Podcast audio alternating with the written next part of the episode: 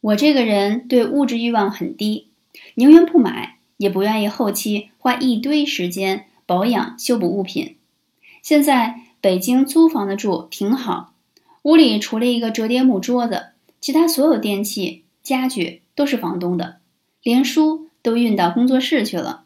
有时候在书房录音，因为过于空旷，必须得把沙发上的大靠垫儿给搬进屋子里充数。